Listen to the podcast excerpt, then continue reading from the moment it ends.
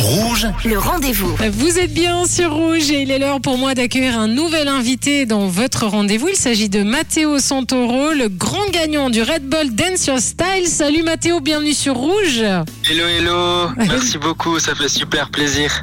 Ben, nous, en tout cas, ça nous fait très plaisir. Alors, ça a été le feu le dimanche 21 août à la place de la navigation à Lausanne. Il y a eu le Red Bull Dance Your Style qui permettait donc au grand gagnant de décrocher sa place à la finale mondiale en Afrique du Sud.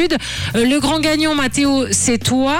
Euh, tu es de Vevey, je crois. Bah, déjà, félicitations. Comment on se sent après un tel aboutissement Alors, euh, exactement, je viens de Vevey. Franchement, je suis vraiment sur un petit nuage encore. J'ai de la peine à réaliser. Sur le moment, enfin, c'est tellement un événement aléatoire et il y a tellement tout qui peut se passer. C'est vraiment une journée remplie d'émotions. Du coup, c'est. Je suis encore euh, ouais, surpris du résultat et puis euh, tout l'amour que j'ai eu aussi par la suite euh, sur les réseaux, messages, c'était vraiment incroyable. Et, et c'est un travail constant hein, d'arriver à, ces niveaux de danse, de performance, parce qu'il faut savoir que donc le concept du concours, c'est que les danseurs, donc tu m'expliqueras aussi toi, mais les danseurs donc sont libres dans leur style.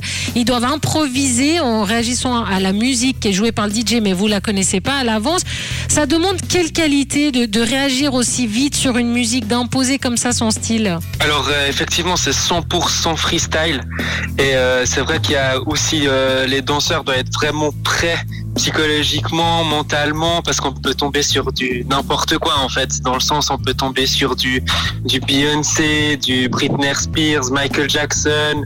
Enfin ça va vraiment euh, du coq à l'âne et puis euh, c'est vrai que bah il y a aussi le le DJ qui est vraiment le, le chef d'orchestre de, de tout l'événement qui doit choisir vraiment la pépite des pépites quoi. Et t'as peur de pas trouver euh, l'inspiration par moment, ou de devenir répétitif dans tes mouvements? Ah oui, trop. C'est une de, je pense, euh, mes premières peurs. Donc c'était. Bah après, ça vient assez spontanément. Et puis, enfin, j'ai eu la chance de, de le faire plusieurs fois cet événement. Puis, avec l'expérience et à force, bah ça, ça me permet d'être un peu plus euh, serein. Mhm.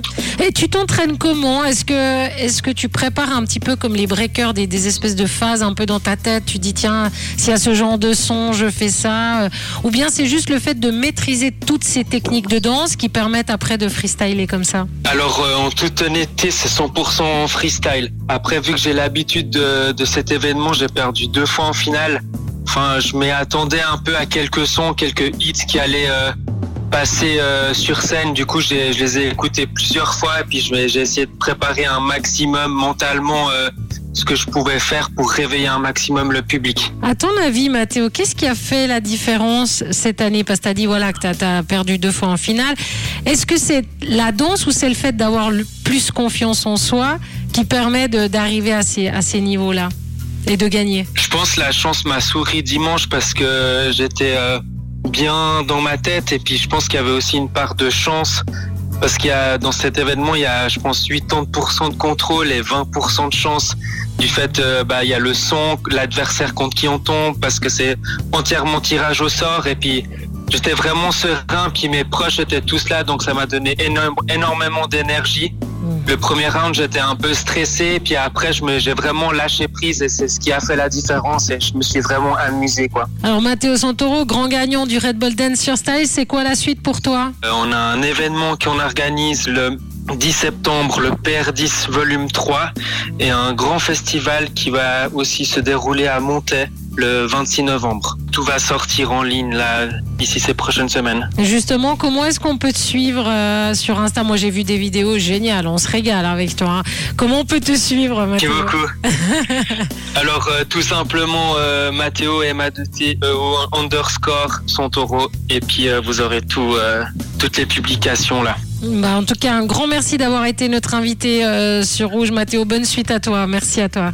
Merci à vous. Merci. Au revoir. Salut. Et moi, je vous rappelle que si vous avez manqué une information, eh bien, cette interview est à retrouver en podcast sur notre site rouge.ch. Le rendez-vous.